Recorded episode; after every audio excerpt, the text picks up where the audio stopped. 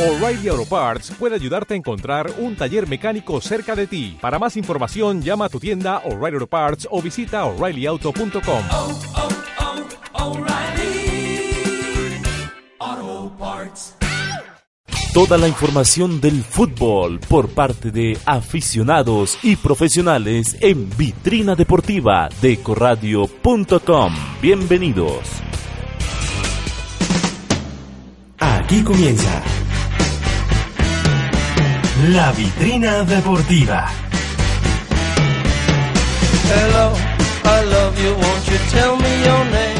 El tercer álbum de la banda estadounidense The Doors, Waiting for the Sun, salió a la luz del mundo el 11 de julio del año 1968. Hello, I love you, left me jumping your game. Esta canción con la que abrimos la vitrina deportiva, Hello I Love You, alcanzó ese año la primera posición de los Billboard Hot 100, lista de los 100 sencillos más vendidos en los Estados Unidos. Hello I Love You de la banda de líder vocal Jim Morrison, junto a los virtuosos Ray Manzarek, Robbie Krieger y John Densmore, nos acompaña para presentarles los temas que tendremos hoy en la cuarta edición de la vitrina deportiva de ecoradio.com y que transmite también polideportes.poligran.edu.co. El biotipo de los ciclistas colombianos, impedimento para ganar el Tour de Francia, lo analiza el profesor Luis Fernando Trujillo. Cristiano dice adiós a la Casa Blanca para unirse a la Juventus de Cuadrado. Opiniones de los madridistas Willy Spitia de Colombia y Rafa Maines, periodista del diario Marca en España. Título mundial de patinaje para Colombia. Lo detalla para nosotros Juan David Trujillo. ¿Qué novedades hay en Atlético Nacional? John Jairo Sanabria responde. Wimbledon, el torneo más prestigioso de Grand Slam. ¿Cuáles son las ocho tradiciones que tiene? Andrés Vargas nos comparte su conocimiento. Millonarios y su cara para este 2018 segundo semestre con David Piñeros. Y cerramos con la audiocolumna del maestro Álvaro Rodríguez. Comenzamos. Tú estás escuchando Vitrina Deportiva de Corradio.com. Estamos en medio de la edición número 105 del Tour de Francia y ya hemos contado con actuaciones destacadas de ciclistas colombianos, como es el caso de Fernando Gaviria, quien ha conseguido ganar dos etapas en estos cinco días de acción. El antioqueño del equipo belga Quick Step Floors es uno de los seis colombianos que nos representan esta, la competencia más emblemática y la número uno de las tres pruebas reinas, junto al Giro de Italia y la Vuelta a España. Además de Gaviria están presentes Nairo Quintana, Rigoberto Urán, Egan Bernal, Daniel Martínez y Darwin Atapuma. Pues a propósito de los colombianos en el Tour de Francia, el diario El Espectador publicó un artículo con el siguiente encabezado. El biotipo del ciclista colombiano, limitante para ganar el Tour. Este texto, escrito por Juan Carlos Rincón, corresponsal de este diario, se basa en análisis de los múltiples campeones del Tour de Francia, donde dos comparten la menor estatura. Bernard Hinault, pentacampeón, y Laurent Fignon, bicampeón. Los demás campeones miden entre 1,78 m y 1 metro con 88 centímetros. Chris Froome tiene una estatura de 1 metro 86 centímetros. La vitrina deportiva buscó al docente universitario y periodista Luis Fernando Trujillo para opinar sobre el mencionado artículo y esto fue lo que nos contestó. Yo no estoy de acuerdo que el biotipo del ciclista colombiano sea una limitante para ganar el Tour de France. Yo respeto todos los conocimientos, todos los conceptos de cada uno de los científicos, de los médicos, de los especialistas y de todas esas personas que están dentro del ciclismo por muchos años. Coloquemos el ejemplo cuando Nairo Quintana fue subcampeón del Tour de France. Entonces tenemos que decir que por su biotipo, por su 1,67, Nairo Quintana no ganó el Tour de Francia. No es eso, yo no estoy de acuerdo. Se necesita mayor capacidad, se necesita mayor preparación. Nairo Quintana, cuando fue subcampeón del Tour de Francia, era un novato, era el joven, no conocía las carreteras europeas, no tenía esa experiencia ni ese roce internacional y estuvo a punto de ganar el Tour de Francia. Francia. Entonces, ¿qué pasará si Tour de Francia 2018 lo gana un colombiano? Estamos hablando de Nairo Quintana, hablando de Rigoberto Urán, que es un poco más alto que Nairo Quintana y de Egan Bernal. Entonces toda esa teoría se quedaría en el piso.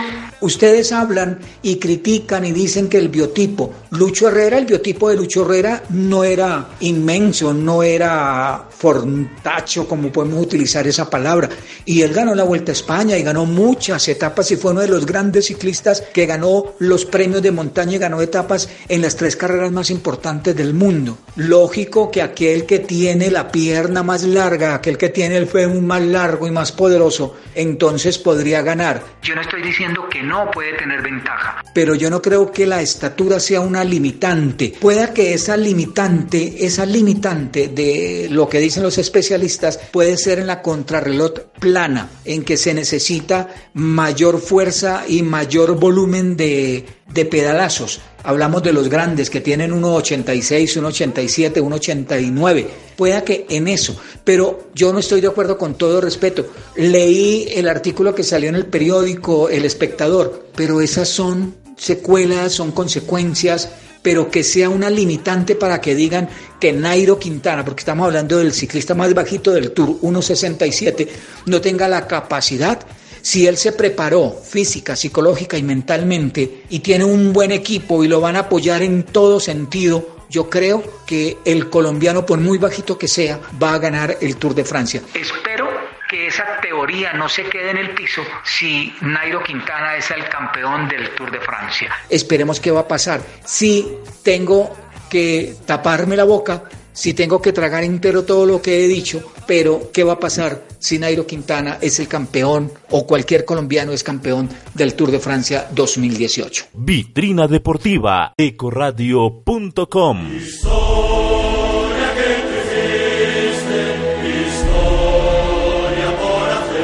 Real Madrid presentó en el Santiago Bernabéu el 6 de julio del año 2009 al extremo portugués proveniente del Manchester United, Cristiano Ronaldo. Ese día, ante 85 mil personas, la presentación más numerosa incluso por encima de la de Diego Armando Maradona al Napoli en 1984, empezaba una nueva era en la Casa Blanca.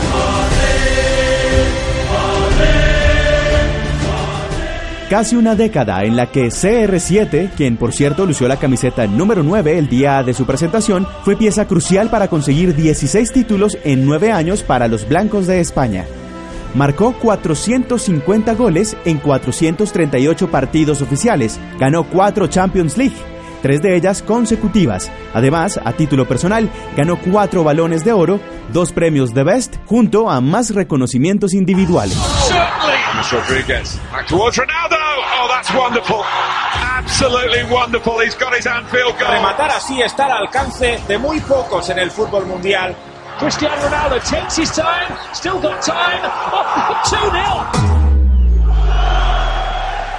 Para hablar de todo esto, tengo a dos invitados, uno en Bogotá y uno en España. Vamos a iniciar a nivel local con Willy Espitia, arroba WJ Espitia, profesional en medios audiovisuales, quien hizo parte de Ala Madrid 306, un espacio radial en la web, donde transmitió para la comunidad blanca en la capital colombiana. Bueno, pues ya se sabía que Ronaldo se quería ir desde la final de la Champions en la entrevista que dice que fue, fue muy bonito, fue muy hermoso, algo así dijo, haber pertenecido a este club y haber hecho historia con el club. A todo el mundo le empezaron a sonar las alarmas, sobre todo pues a los hinchas del Real Madrid. Y después salió a decir que le iba a hablar en estos días, que iba a aclarar próximamente su situación y en realidad nunca pasó hasta el día de hoy. La semana pasada también empezaron a decir que la Juventus iba a ficharlo, que el Real Madrid no iba a cobrar la cláusula de mil millones de euros que tenía por él, sino que pues a petición del jugador y en agradecimiento a todo lo que él nos ha dado, iban a dejarlo ir por una suma muchísimo menor a lo que tenía estipulado el Real Madrid de cobrar en caso tal que algún jeque o algún equipo se atreviera a atentar a Ronaldo. Y al final eso no pasó, Ronaldo se va por solo 105 millones y como un bono que tienen ahí con la Juventus y el Real Madrid de 30 millones de euros por temporada que jugará allá. Willy, hasta ahora todo ha sido muy objetivo y centrado en lo que han sido los hechos, pero ¿cómo lo analiza ya desde el corazón madridista como hincha? Porque se fue una leyenda, pienso. Pues como hincha es difícil aceptar que se acaba una era y además que se va en un buen momento. Yo creo que eso es como lo más difícil porque como hincha yo he visto ir a, a he visto ir a Raúl, he visto ir a Iker Casillas, pero Ronaldo yo creo que está en su momento más alto en cuanto relación aficionado-jugador. Los hinchas lo adoran y pues como jugador nos ha dado todo y pues nos deja un vacío, nos deja un vacío, pero yo creo que son muy poquitos los hinchas que tienen que reprocharle algo a él. Obviamente habrá dolor, habrá gente que no entenderá la decisión que tomó, por qué, pero yo creo que va una decisión más allá de lo deportivo y del dinero. Enseguida volvemos con Willy para la última pregunta en esta sección madridista porque damos paso a Rafa Maínez, leganés, periodista del diario Marca de España, el diario más leído en el país ibérico. Rafa, ¿qué significa la salida de Cristiano Ronaldo? Eh, bueno, para mí la salida de Cristiano Ronaldo del Real Madrid eh, supone el fin de una era, supone el fin de, de, pues bueno, de un jugador que ha marcado una época, nueve años en un club, eh, promediando más de más de un gol por partido, pero yo creo que era el momento de que, de que saliese. Es el jugador más caro en una venta, en un traspaso con más de 30 años. Recordar que va a cumplir 34 años Cristiano Ronaldo, eh, entonces era el momento de venderle por 112 millones al final a la Juventus de Turín. Para mí era el momento. Yo creo que Cristiano Ronaldo va a dejar de ser el mejor jugador del mundo porque al no jugar en el Real Madrid le va a costar mucho más. Recordar que ya no tiene al lado a Kroos, no tiene a Marcelo, no tiene a Benzema, no tiene a Isco y eso lo nota cualquier futbolista. Aún así yo creo que hay que entender la, bueno, la, la posición de Cristiano Ronaldo porque eh, al fin y al cabo quiere probar una nueva etapa, quiere eh, tener más peso dentro de un equipo. Entonces eh, todas las salidas de este tipo son complicadas para tanto para el club del que se marcha como para el propio jugador, ya que el Real Madrid magnifica todo, al igual que el Barcelona. Entonces yo creo que es un fichaje más de marketing y, e imagen y comunicación más que en lo deportivo. Eh, obviamente Cristiano es, para mí es el mejor rematador del mundo, el mejor jugador de área, eh, pero yo creo que ya cada vez va a, ser, va a ser menos dominante. Recordar que ha firmado por cuatro temporadas eh, por la Juventus de Turín y claro, eh, si el físico se lo permite seguirá metiendo goles, pero llegará un momento en el que, el que dejará de hacerlo. Entonces para mí es una venta a tiempo del Real Madrid, una buena venta, eh, que yo creo que el Madrid todavía tiene que acostumbrarse a la salida de Cristiano, pero, pero yo creo que saldrá airoso de ella. Así que una nueva etapa, una nueva era en España, en el Real Madrid, en la Liga Española, después de la salida de Cristiano Ronaldo, y veremos cómo afecta al Real Madrid y con quién eh, se refuerza el conjunto blanco. Agradezco la atención de Rafa Maínez, arroba Rafa 9 Maínez del diario Marca. Y retomamos con Willy Espitia en Bogotá. Willy, a rey ido, rey puesto, dicen. Así que, ¿qué espera Willy Espitia del Real Madrid? ¿Quién es el jugador que usted espera ver con la camiseta blanca y seguramente como nuevo referente del equipo? Hay que mirar, yo creo que ahorita el fichaje estrella y para mí el llamado es Mbappé. Mbappé es un jugador joven, está rompiéndola con Francia ahorita en el Mundial, mostró todo lo que vale ahorita su ficha, eh, tiene un valor gigantesco no solamente económicamente, sino también como jugador, es un jugador que tiene un potencial increíble y yo creo que más que potencial es que tiene un crecimiento gigante, gigante. Él puede llegar a ser líder de verdad de un proyecto nuevo más que Neymar. Yo desecharía en ese momento el fichaje de Neymar. Hay mucho madridista que también le gustaría Neymar. A mí antes de que llegara al Barcelona me sonaba mucho Neymar. Pero hoy en día no. Igual siempre va a quedar un, un vacío. Pero pues hay que mirar adelante. Entonces pues muchísima suerte Ronaldo, pero hasta el final a la Madrid. A la Madrid. Tú estás escuchando Vitrina Deportiva de Corradio.com. El patinaje es un deporte que, como colombianos, sabemos que nos ha traído múltiples victorias y que contamos con referentes como lo fue durante su ciclo la cartagenera Cecilia Lachechi Baena, quien obtuvo seis campeonatos mundiales en la máxima categoría del patinaje en línea.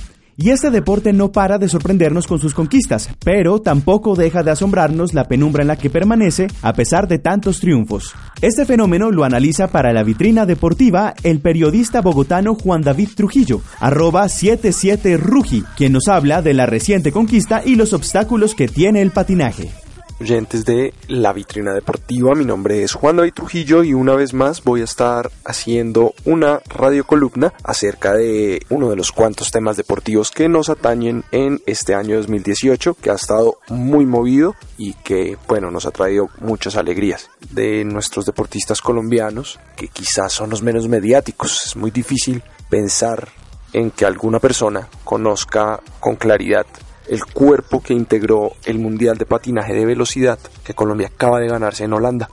Por lo tanto, y debido a la falta de mediatismo, de este triunfo que tuvo nuestra selección, pues he decidido titular esta columna como La soledad del patinaje colombiano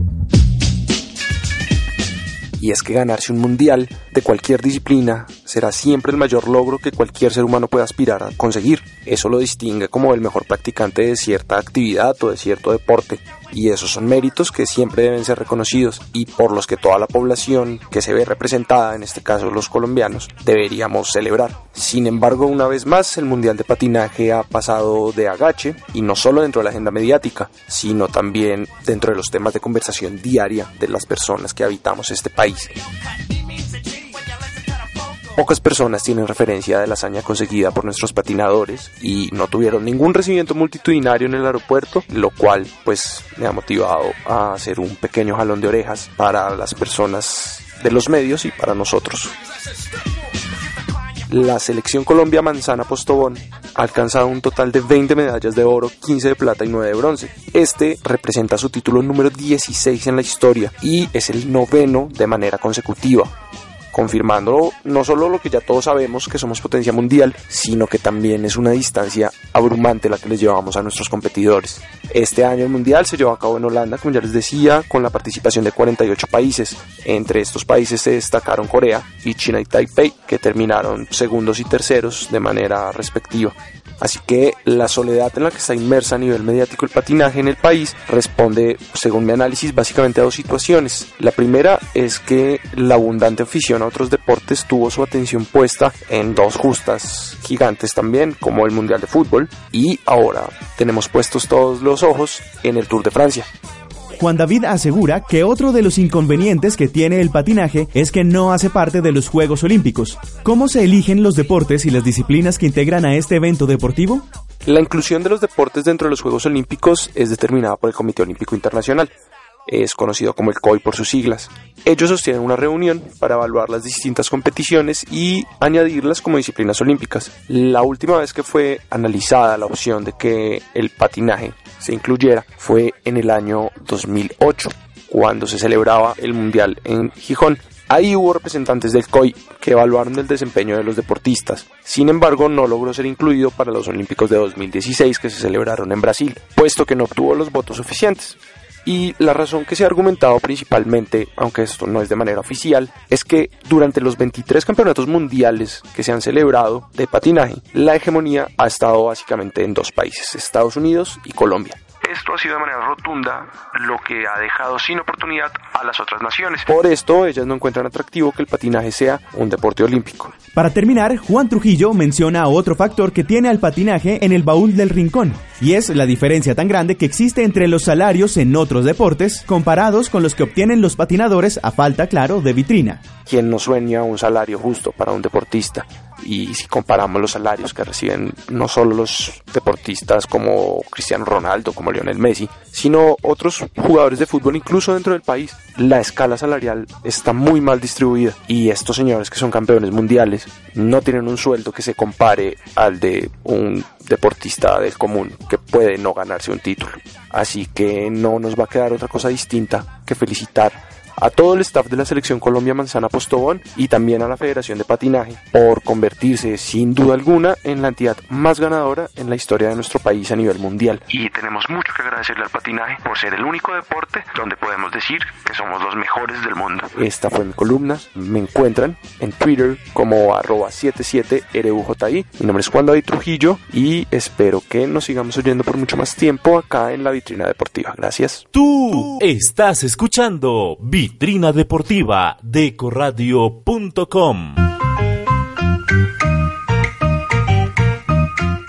Atlético Nacional, bajo la dirección técnica del argentino Jorge Almirón, prepara su plantilla con la intención de revalidar su condición de equipo importante tanto en la Liga Colombiana y la Copa Águila como a nivel internacional gracias a su participación en la Copa Libertadores de América, siendo el único equipo colombiano que continúa en curso. Para saber qué movimientos ha hecho y cuál es la actualidad del equipo paisa, llega John Jairo Sanabria, arroba Tarántula, productor radial, melómano e hincha verdolaga. Ahí salen los duros Un saludo a todos los oyentes de Eco Radio, a los que se conectan a esta hora a la vetrina deportiva.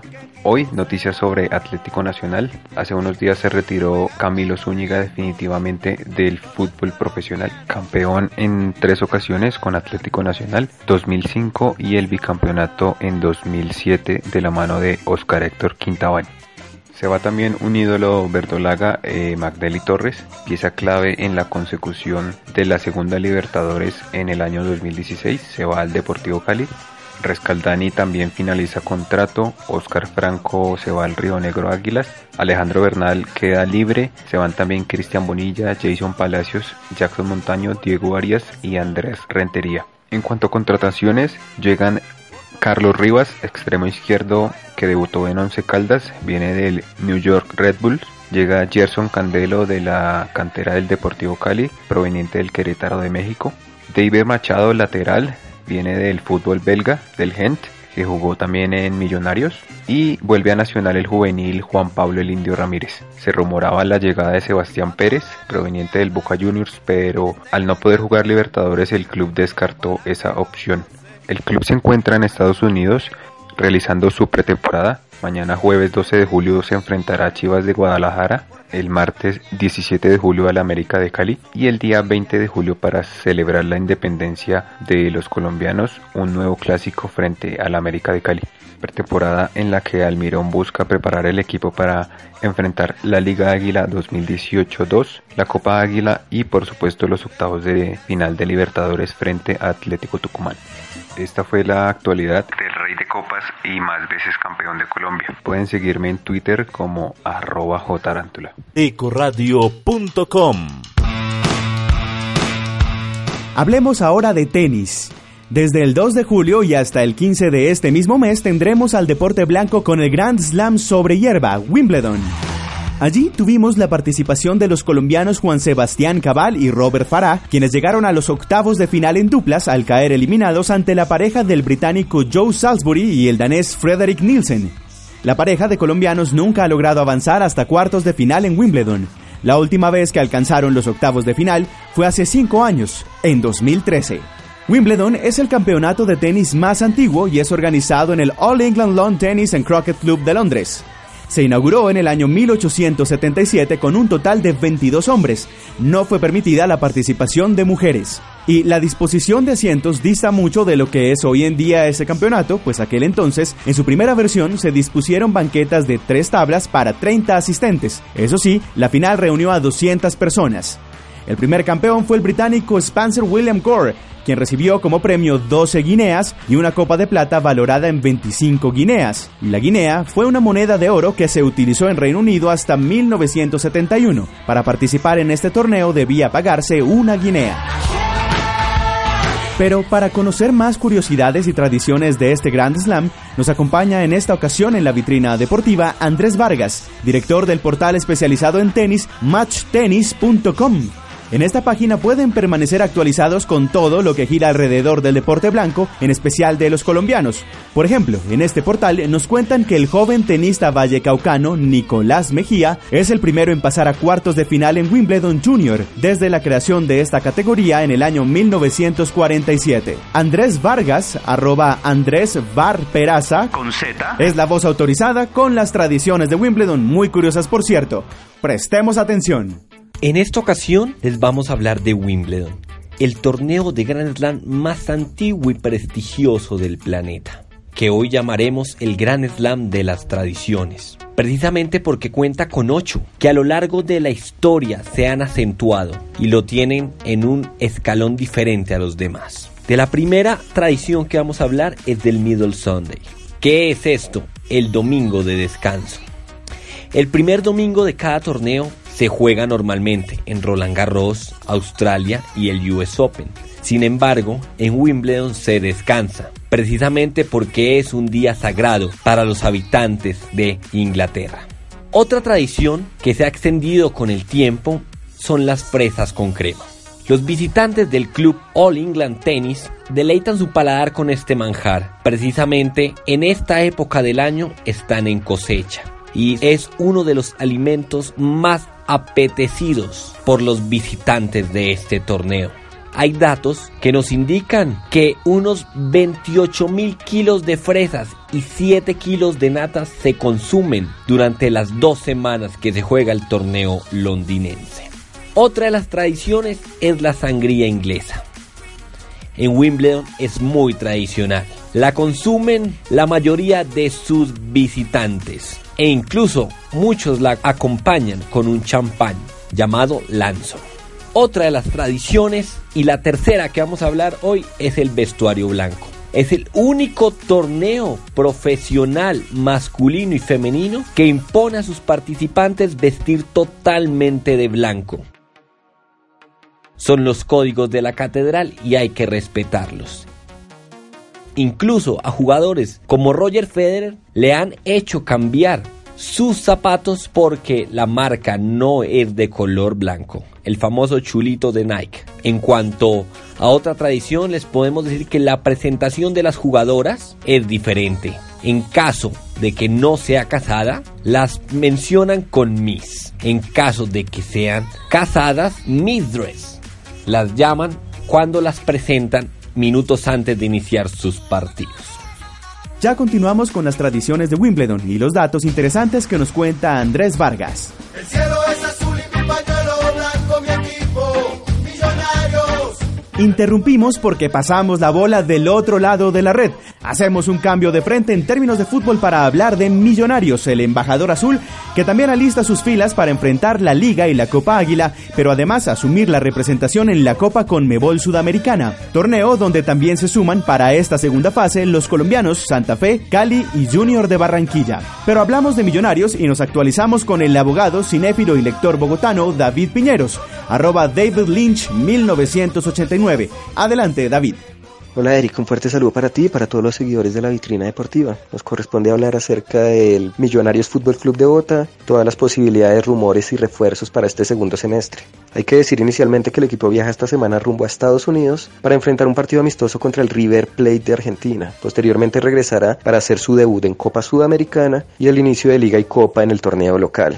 Inicialmente se habló que era muy posible la llegada de Juan Camilo Angulo, ex América de Cali, al elenco bogotano. Al final el jugador llega al Deportivo Cali. Se habló de la llegada y regreso de Fernando Uribe, con bastantes seguidores en el elenco bogotano, pero su destino final es en Brasil. Se habló de la llegada de Carmelo Valencia y de Hernán Darío Urbano. Ambos jugadores por diversas razones no se pudo llegar a un feliz acuerdo con Millonarios y su destino final es Independiente Santa Fe. Se habló de la llegada de un lateral izquierdo viejo conocido por Millonarios, el cual es David Machado, pero su destino final es Atlético Nacional. Por altas, ya confirmadas, se puede hablar del cartagenero Cristian Marrugo, quien llega del fútbol mexicano, regresa al fútbol colombiano y va a vestir los colores de Millonarios. Y el regreso de Oscar Barreto, el cual sus derechos deportivos son de Millonarios y parece que recibe el aval de Miguel Ángel Russo, parece que está en un gran nivel y es la segunda alta confirmada de Millonarios.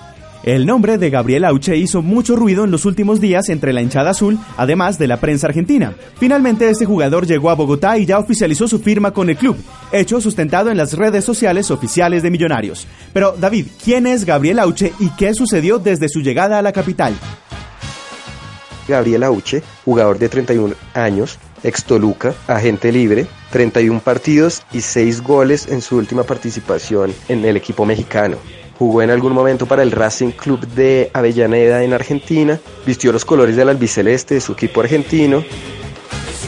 Te cuento, Eric, que Gabriel Aucha a su llegada a Bogotá habló de la importancia que tuvo Miguel Ángel Russo en la toma de la decisión. Asimismo, de algunos compañeros argentinos que vistieron la camiseta de Millonarios y le hablaron de la importancia del equipo. Principalmente el llamado de técnico para mí fue muy importante, la posibilidad que me comentó de venir a, a jugar a, un equipo como Millonarios tan grande, eh, que uno ya sabía lo que significa Millonarios, pero bueno, cuando te llama el entrenador te lo manifiesta del lado de adentro, él ya hace un tiempo que está acá, eh, tuve la suerte de ser elegido por él hace un tiempo en, Racing, junto con su cuerpo técnico, y bueno, gente que conozco, y bueno, a disposición. Millonarios jugará este viernes contra River Plate de Argentina a las 7 y 10 de la noche hora colombiana y posteriormente el sábado regresará a la capital. Viajó rumbo a Estados Unidos con dos grandes ausencias. Elíser Quiñones, y huérfano. Vitrina Deportiva. Cerramos los ojos y nos imaginamos viajando a Londres, al Club All England Lawn Tennis, y nos ponemos cómodos para oír las tradiciones que dejamos en stand-by y que nos trae Andrés Vargas de matchtennis.com.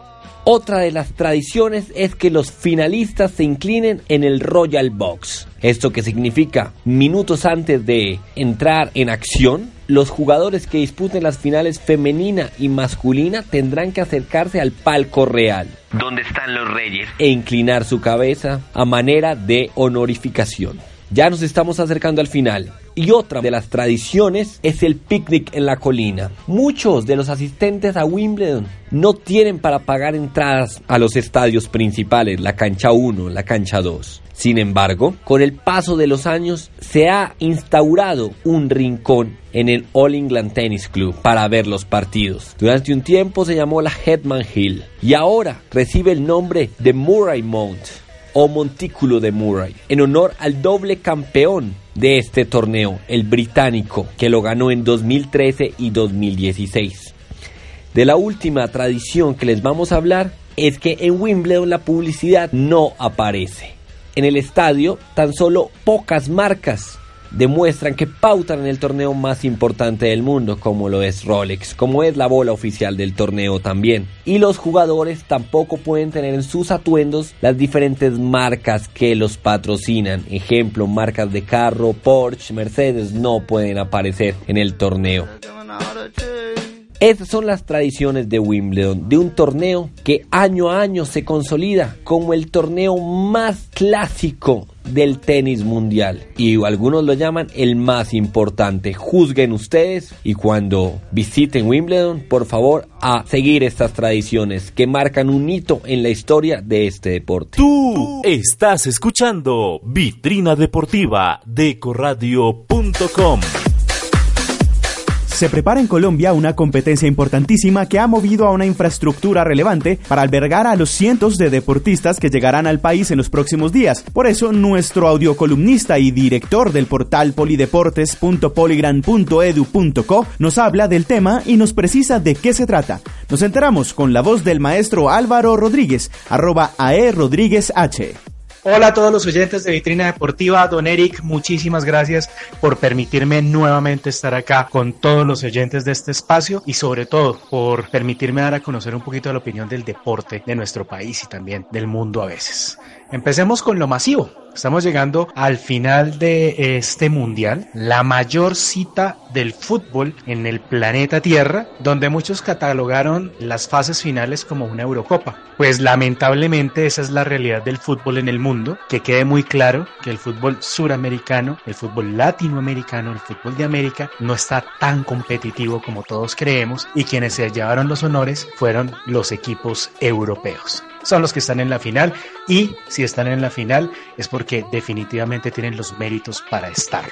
Pero cerrando ya el capítulo del Mundial y para volver a los deportes de Colombia, vamos a hablar de otras disciplinas, disciplinas que sí le han dado triunfos, medallas, campeonatos a nuestro país y que también debemos comenzar a mirar se encendió ya la llama, el fuego de los Juegos Centroamericanos. Y ahí es donde tenemos que enfocar la mirada a los medios de comunicación y es donde tenemos que estar todos muy pendientes de lo que va a hacer Colombia. Porque así como lo dijo el alcalde de Barranquilla, Colombia hace 60 años, o mejor, Barranquilla hace 60 años, tuvo la sede de estos Juegos y además de tener esta vez la sede nuevamente y donde se ha prometido que van a ser unos Juegos maravillosos, también se ha dicho que Colombia debe ser el ganador de esos juegos. Definitivamente las cosas se dan en las pistas, se dan en los escenarios deportivos, pero sí hay una obligación por parte de Colombia de hacer un muy buen papel frente a los rivales de los otros países que estarán muy competitivos para estas fustas porque así lo han dicho. El caso es que nosotros, como colombianos, y este es el llamado que quiero hacer a los oyentes, a la audiencia, a las personas que se informan a través de los medios de comunicación,